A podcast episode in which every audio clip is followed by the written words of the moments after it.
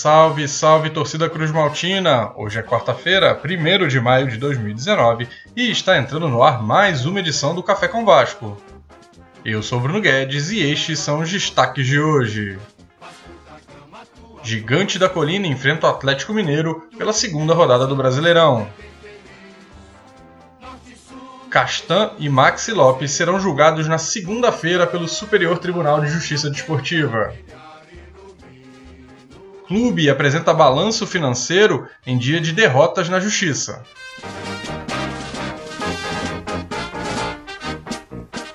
Olá, amigo torcedor, amiga torcedora. A gente vai começando o Café com Vasco nesse feriadão, né? Pela primeira vez a gente apresenta o programa não, num feriado, claro, dia de jogo importante para o Vasco. A gente tenta sempre que possível não interromper o programa, ainda mais nessa semana cheia, né? Um feriado atrás do outro. E lembrando a você, amigo, que hoje é Dia do Trabalhador, Dia do Trabalho mundialmente é, consagrado, mas é Dia do Trabalhador. Lembrar aí as suas, suas causas, né? O que o move. Dia de luta para todos nós, lutas, luta inclusive por direitos que estão tentando caçar da gente muito agressivamente nos últimos tempos. Hoje é dia também de Vasco, né? O Vasco estreia como mandante no Campeonato Brasileiro, joga em São Januário às 9h30 da noite contra o Atlético Mineiro, que vem estável nos últimos tempos depois da eliminação na primeira fase, na fase de grupos da Copa Libertadores. O jogo, ainda sob o comando do técnico Valadares, deve ter um Vasco bastante modificado com relação às últimas partidas.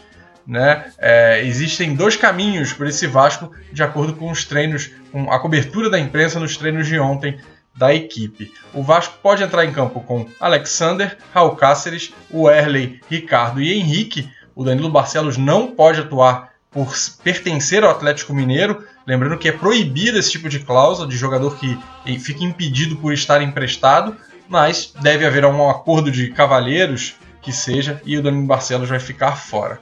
No meio-campo, a equipe pode ter Raul, Lucas Mineiro e Lucas Santos. Na frente, Pikachu, Maxi Lopes e Marrone.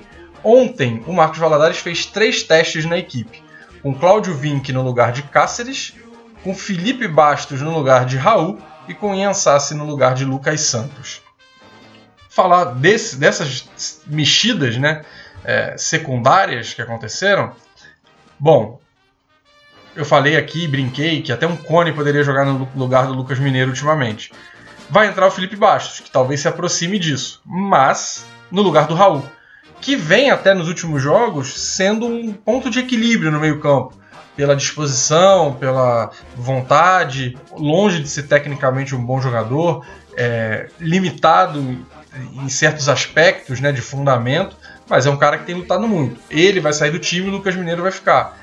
Felipe Bastos, que vai entrar, até esses dias era reserva do time reserva, conforme o jogo treino que a equipe fez. Na lateral esquerda, volta o Henrique, que a torcida é, sempre pega muito no pé, é um jogador muito irregular, mas é melhor marcador. Não chega a ser bom marcador, mas é melhor marcador que o Danilo Barcelos. Na direita vem o Claudio Vinck, que é quase uma incógnita, jogou muito pouco todo esse período de passagem do Vasco. É, mas o Raul Cáceres deu uma caída. Como começou bem a temporada, a gente espera que seja até uma sacudida para o Raul Cáceres melhorar de novo e reencontrar o melhor futebol. E lá na frente o Ian Sassi, no lugar do Lucas Santos, está aí é, é, uma outra mexida questionável. Né? Talvez o Bruno César que entrou e fez o gol seria uma opção melhor, mas o Ian Sassi tem confiança de todo o técnico, dos, dos últimos técnicos que estão passando aí pelo Vasco, estão passando aí pelo Vasco. Eu, honestamente, me pautaria pelo jogo contra o Santos. Repetiria a mesma escalação, ou muito próximo daquilo, porque ali o time funcionou, né, com um esquema de falso três zagueiros, né, com o Cáceres fechando a linha defensiva. Ali é o ponto de partida do trabalho, pelo que ficou é, visto, inclusive no jogo contra o Atlético Paranaense, que foi, houve uma mudança para jogar em três zagueiros. Eu partiria dali. Marcos Valadares, pelo menos pelo que está mostrando nos treinos, nos treinos, quer dar uma cara nova à equipe mais uma vez, fazer novas mudanças. O time do Vasco está precisando um pouquinho mais de entrosamento, um pouquinho mais de entender um conceito de jogo. Não sei até que ponto mudanças constantes podem ajudar. Vamos ver, vamos torcer para que o Vasco consiga sair com vitória nessa quarta-feira, num jogo complicadíssimo. O Atlético Mineiro, por sua vez, vem sem o Adilson e o Casares. E deve jogar, segundo o lance, escalado pelo técnico interino Rodrigo Santana, até curiosidade desse jogo, né, os dois técnicos interinos. O Galo deve jogar com Vitor no gol, Guga na lateral direita, Hever e Igor Rabelo formando a dupla de zaga e, e Fábio Santos fechando o lado esquerdo. No meio-campo, Zé Wellison, Elias e Luan. E na frente, Giovânio, Xará e Ricardo Oliveira.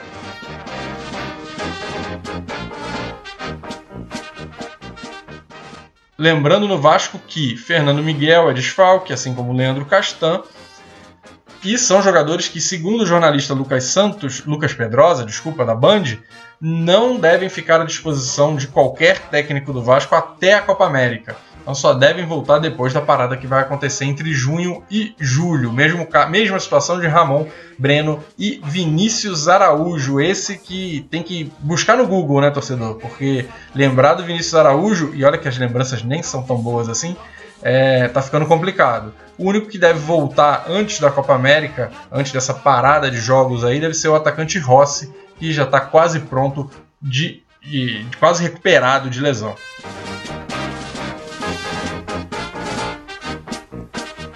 Por falar em baixas, o Vasco pode ter baixas nos próximos dias. Maxi Lopes e Leandro Castan foram é, denunciados no Superior Tribunal de Justiça Desportiva por ofensas relatadas na súmula pelo árbitro do jogo entre Vasco e Santos, disputado na quarta-feira passada pela Copa do Brasil. Rafael Traça escreveu que o Max e o Castan xingaram, ofenderam o auxiliar Elton Nunes depois do apito final e por isso ambos foram expulsos. Com isso, eles foram denunciados pela Procura Procuradoria do STJD no artigo 243F, que fala justamente em ofensa. Podem pegar de 1 a 6 jogos de suspensão e multa de até 100 mil reais. Se forem suspensos, como o Vasco já encerrou a participação na Copa do Brasil, terão que cumprir no Campeonato Brasileiro. Além disso, o Vasco foi denunciado também pela Procuradoria no artigo 213, que fala em desordens em sua praça de desporto e lançamento de objetos no campo. Aí são dois artigos diferentes, né? Desordem é, na, na, no, no, campo de jogo ou na, no entorno, na arquibancada, e lançamento de objetos no campo. Foram registrados quatro lançamentos de objetos. Aí a multa é de até 100 mil reais. Se for comprovada a gravidade, o Vasco pode ser condenado com perda de 1 a 10 mandos de campo, a não ser que se identifique os autores. Aí, se o Vasco for condenado, essa perda de mando não acontece no Brasileirão, acontece na Copa do Brasil. Maxi, Castan e Vasco vão ser julgados nessa segunda-feira, 6 de maio, às 11 da manhã, no plenário do STJD, tá? Pode pintar aí mais dores de cabeça aos gigantes da colina nos próximos dias.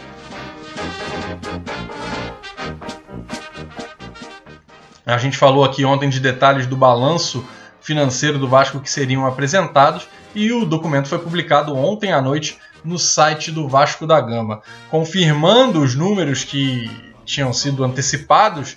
O superávit financeiro foi de 65 milhões de reais contra 18 milhões de prejuízo em 2017. Segundo o clube, é o maior superávit da história do clube e do futebol brasileiro em 2018, superando o de times que vêm aí com uma saúde financeira invejável, como Grêmio, Flamengo, Palmeiras. O Grêmio seria o segundo nessa lista de superávit, com 53 milhões e meio.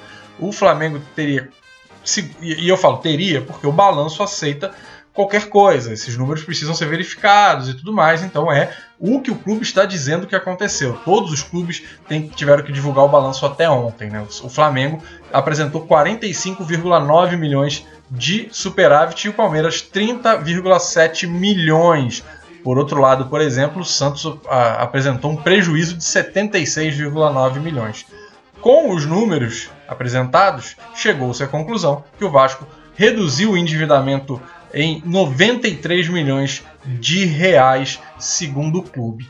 Segundo o Globoesporte.com, o Vasco apresentou uma redução no pagamento de salários no ano passado com o departamento de futebol. Foram 65,72 milhões contra 80,39 milhões de 2017. Por outro lado, aumentou os gastos com direito de imagem de 9 milhões para 14,6 milhões. As despesas totais com o departamento de futebol caíram de 100, quase 123 milhões para quase 121 milhões. E o número que saltou aos olhos inicialmente já preocupou muito o torcedor é sobre os, os direitos, né, as participações que o Vasco tem em, nos direitos de alguns jogadores, especialmente o Paulinho e o Luan Zagueiro. O Vasco que sempre se disse, sempre se é, considerou que havia uma possibilidade do Vasco receber participação numa uma possível venda desses jogadores para outros clubes, hoje não detém qualquer porcentagem sobre esses jogadores. O Luan e o Paulinho, que foram vendidos recentemente para Palmeiras e o Bayer Leverkusen, respectivamente. Como eu disse ontem, a gente vai aguardar análises, vamos aguardar inclusive a aprovação no Conselho Fiscal do clube. Todos esses números ainda vão ser muito explorados. Por enquanto, a gente vai só lançando aqui o que foi apresentado nesse balanço financeiro ontem pelo clube. Você tá vendo, né? O Café com o Vasco hoje tá, tá indo longe, tem muito assunto. Ontem, o Davi Nascimento, ou David Nascimento, tem, vou, prometo que vou checar o nome dele certinho para não dar mais furo aqui no Café com Vasco, publicou uma série de notícias a respeito da justiça e o Vasco da Gama. O Vasco ontem faltou uma audiência com, de uma ação do Andrezinho Meia, que ele cobra 2 milhões de reais do clube. Pode acabar sendo derrotado na justiça. Além disso, o Vasco foi condenado a pagar um milhão de reais ao ex-zagueiro Rafael Marques, ao, ao ex-zagueiro do clube, Rafael Marques, que defendeu o clube até 2017. Além disso, o, o ex-técnico gaúcho, ex-técnico, ex-auxiliar, conseguiu execução de pen, e penhora de 2,135 milhões de reais também por, sal, por salários atrasados. E, por fim, o Edmundo notificou à justiça que o Vasco não está cumprindo o pagamento de acordo de parcelas, salários atrasados do Edmundo ainda. Né? O Edmundo já parou de jogar tem um tempinho vai ser provavelmente acionado, tem uma, uma penhora na ordem de 3,4 milhões do Edmundo. E aí, quando divulga superávit e tantos, tanta gente alegando que o Vasco não está cumprindo acordos, a gente sabe que o Rildo, há poucos dias, é, conseguiu um, uma vitória na justiça do Vasco justamente por não estar tá conseguindo receber as, as parcelas que tem direito. O Thiago Galhardo saindo alegando também pagamentos falta de pagamento de algum acordo, a gente sempre fica incomodado com o que vai acontecendo. Tomara que o Vasco rapidamente acerte todas essas questões para parar essa chuva de noticiário sobre problemas na justiça.